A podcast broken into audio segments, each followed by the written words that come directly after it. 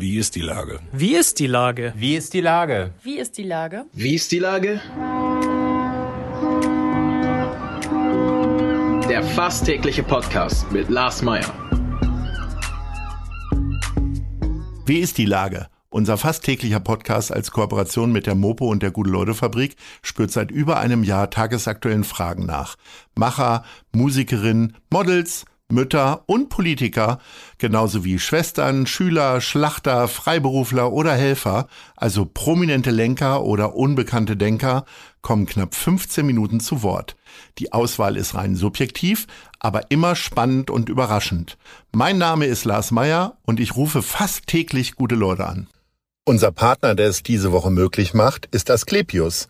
Wir können wieder alle Behandlungen durchführen und verschobene OPs, Eingriffe und Behandlungen nachholen. Sprechen Sie mit Ihrem Arzt oder Ihrer Ärztin und kommen Sie bei akuten Beschwerden unbedingt zu uns. Wir sind für Sie da. Asklepios. Das war Werbung. Herzlichen Dank. Heute befrage ich die Foodbloggerin Sandra Bock. Ahoi Sandra. Hallo Lars. Liebe Sandra, du hast zusammen mit deinem Team die Welt oder die Erlebniswelt rund um Farm to Table geschaffen. Über Instagrams und anderen Social-Media-Kanälen und eine eigene Seite informiert ihr über lokale Erzeugerinnen und Restaurants. Was ist die Grundidee von Farm to Table? Die Grundidee ist, dass wir ähm, versuchen, regionale Erzeuger von guten Lebensmitteln mit äh, Restaurantpartnern in Hamburg und rund um Hamburg zusammenzubringen und Geschichten zu erzählen, Rezepte zu er äh, erfinden, die ähm, saisonal, regional und wenn es geht, auch in irgendeiner Form nachhaltig zu produzieren sind oder produziert werden, damit man Bewusstsein schafft, ähm, dass man nicht immer ganz weit greifen muss, um irgendwie einen interessanten Teller zu kreieren oder sich selber auch zu ernähren, sondern dass man Bewusstsein schafft, mehr regionale Lebensmittel saisongerecht einzukaufen und auch zu verwerten. Das ist ja ein Bewusstsein, was ich so, ich bin jetzt nun leicht über 50, quasi von meinen Großeltern noch so mitbekommen habe. Die haben ja auch keine Avocados gegessen und äh, Papayas genau. und Kiwis, sondern äh, das einzige Obst, was wir hier in Norddeutschland hatten, waren Kartoffeln, äh, die Kartoffeln, um Gottes Willen, Äpfel und Birnen. Ähm, mhm. Ähm, haben wir alle irgendwie eine zu gute Zeit gehabt in den 80er, 90er und Nuller Jahren? Oder wie erklärst du dir das? Weil es geht ja jetzt genau dahin wieder zurück, ne?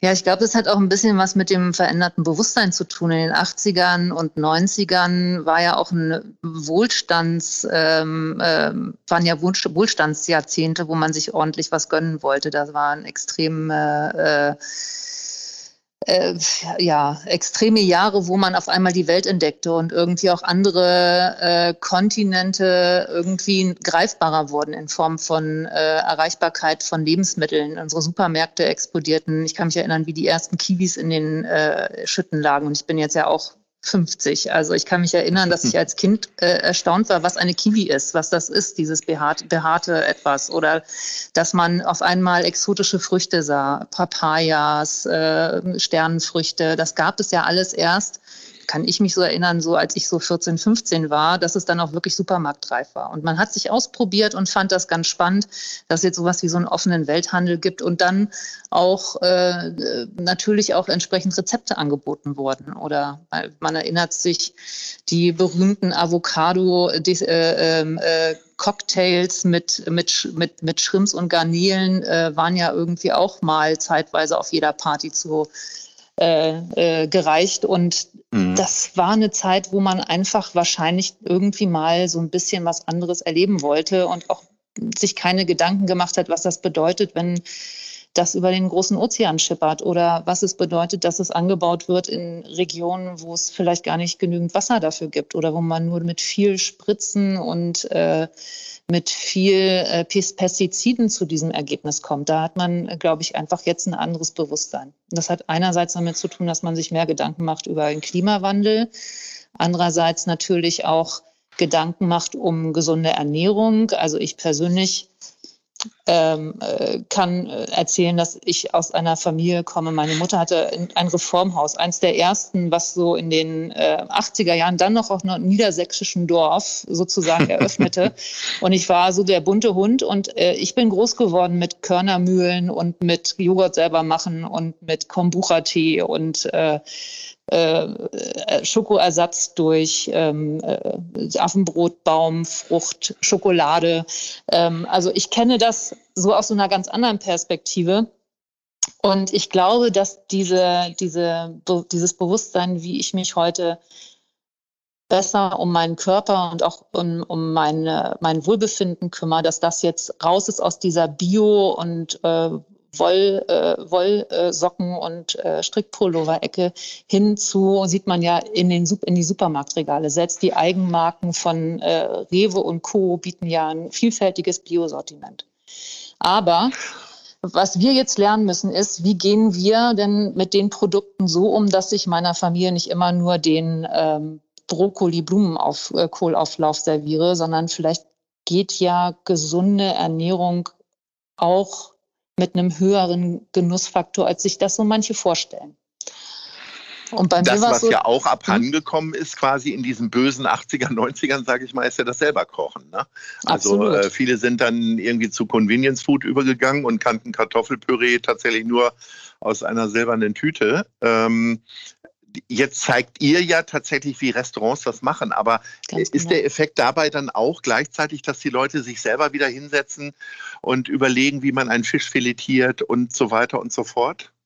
Ja, das wäre natürlich toll, wenn man einfach auch mal, äh, also wir würden gerne äh, äh, natürlich auch aufzeigen wollen, wie man verantwortungsvoller mit Tier, äh, Tieren umgeht und wie man verantwortungsvoller mit Lebensmitteln umgeht. Und das ist nicht nur eine Frage, wie die aufgezogen werden, sondern auch, wie ich sie komplett verwerte und was ich verwerte und wie ich es vielleicht auch für mich äh, komplett nutze. Und da ist uns halt genau dieser Aspekt wichtig, dass wir sagen, also wir haben uns mal selber so zehn Gebote gesetzt, was wir so bei Farm to Table für uns als äh, ethische Werte äh, ähm, definiert haben. Das eine ist, die Produkte sollen aus der Region kommen. Wir wollen zeigen, was bietet unsere Region an Vielfalt und wir wollen es gerne saisonal in Bezug bringen.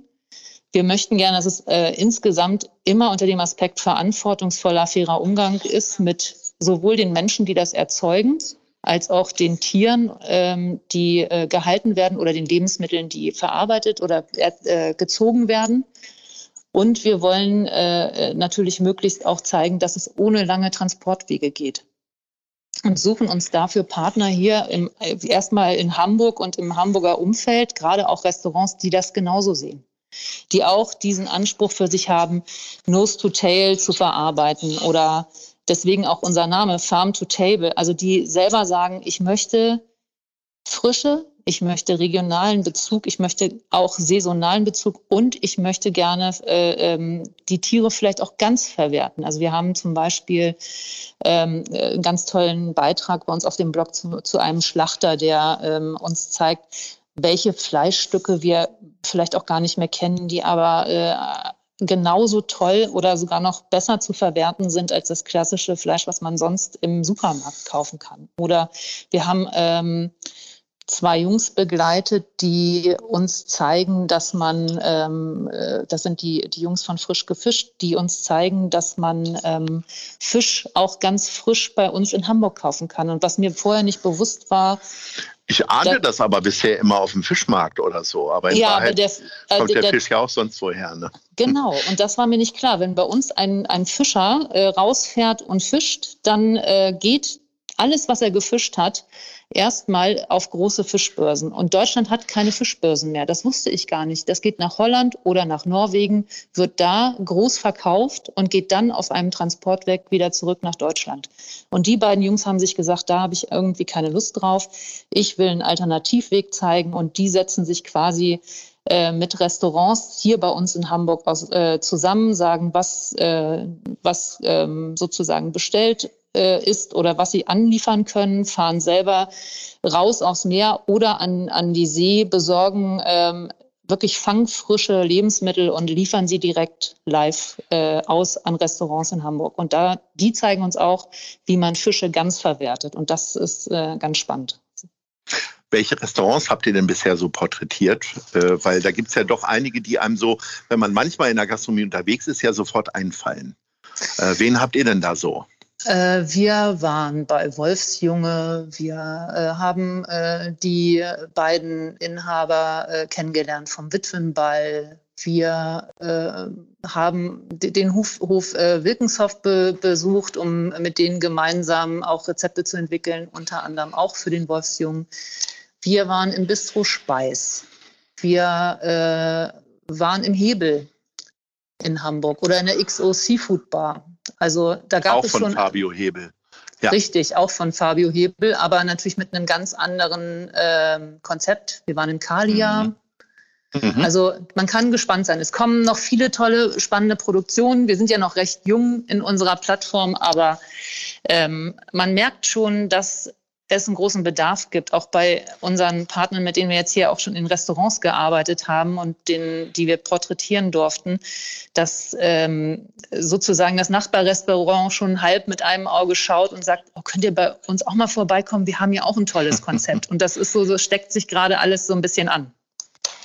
Äh, wie oft kommen dann so, ähm, also ihr, ihr, macht das ja so quasi in Filmform, glaube ich, ne? Also, dass ihr das so ein bisschen porträtiert, dann vom Fischteich bis zum Teller.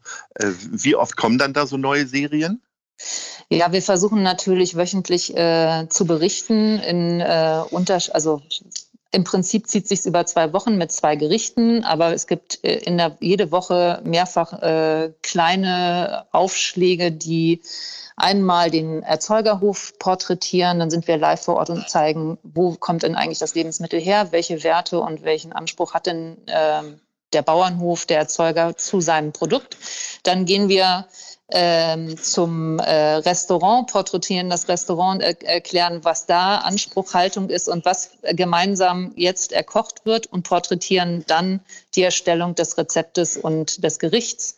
Und das äh, genau in den drei Stufen versetzt in der Woche, jeweils immer mit einem Rezept, das man dann nochmal Schritt für Schritt bei uns auf dem Blog sich auch ansehen kann. Man kann es auch nachkochen. Die Rezepte werden äh, zum Teil live, äh, also was heißt live? Also sie werden für uns zum Teil auch erstellt, weil wir gemeinsam ja diese Rezepte kreieren mit dem Erzeugerhof zusammen. Die kann man nachlesen, nachkochen, downloaden bei uns im, äh, auf dem Blog.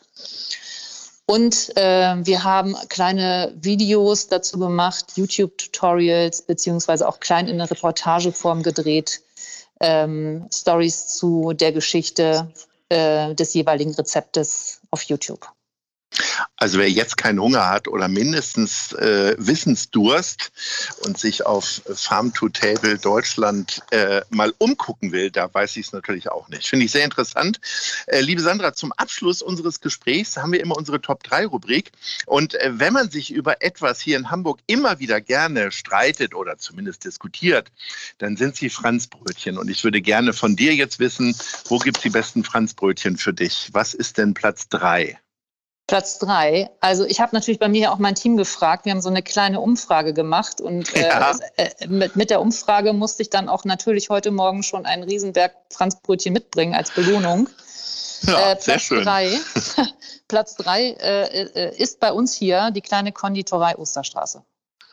Oh ja, auf jeden Fall. Sehr gut. Da gehe ich auch sehr gerne hin. So, und Top 2? Top 2 ist die Konditorei Pritsch in der Papenhuder Straße. War ich noch nicht, muss ich mal ein, besuchen. Ein kleiner Manu Manufakturbetrieb. Äh, ja. äh, Platz 1 ist Café Luise, Fuhlsbüttel. Erdkampf. Oh, das ist mir, das ist mir ja fast zu weit. Ne? Hörerinnen mm. und Hörer dieses mhm. Podcasts wissen ja, dass ich mich nur in der Schanze und in Altona rumtreibe und ja. in Eimsbüttel. Aber äh, naja, vielleicht kannst du mir einmal hier irgendwann vorbeibringen. Äh, liebe Sandra, es hat großen Spaß gemacht. Ich wünsche dir ganz viel, äh, ganz viel Erfolg äh, mit diesem Projekt und äh, wünsche dir ganz viele Zuschauerinnen und Zuschauer. Bis dann. Ja, Ahoi. vielen Dank. Danke dir. Tschüss. Tschüss. Dieser Podcast ist eine Produktion der Gute-Leute-Fabrik und der Hamburger Morgenpost.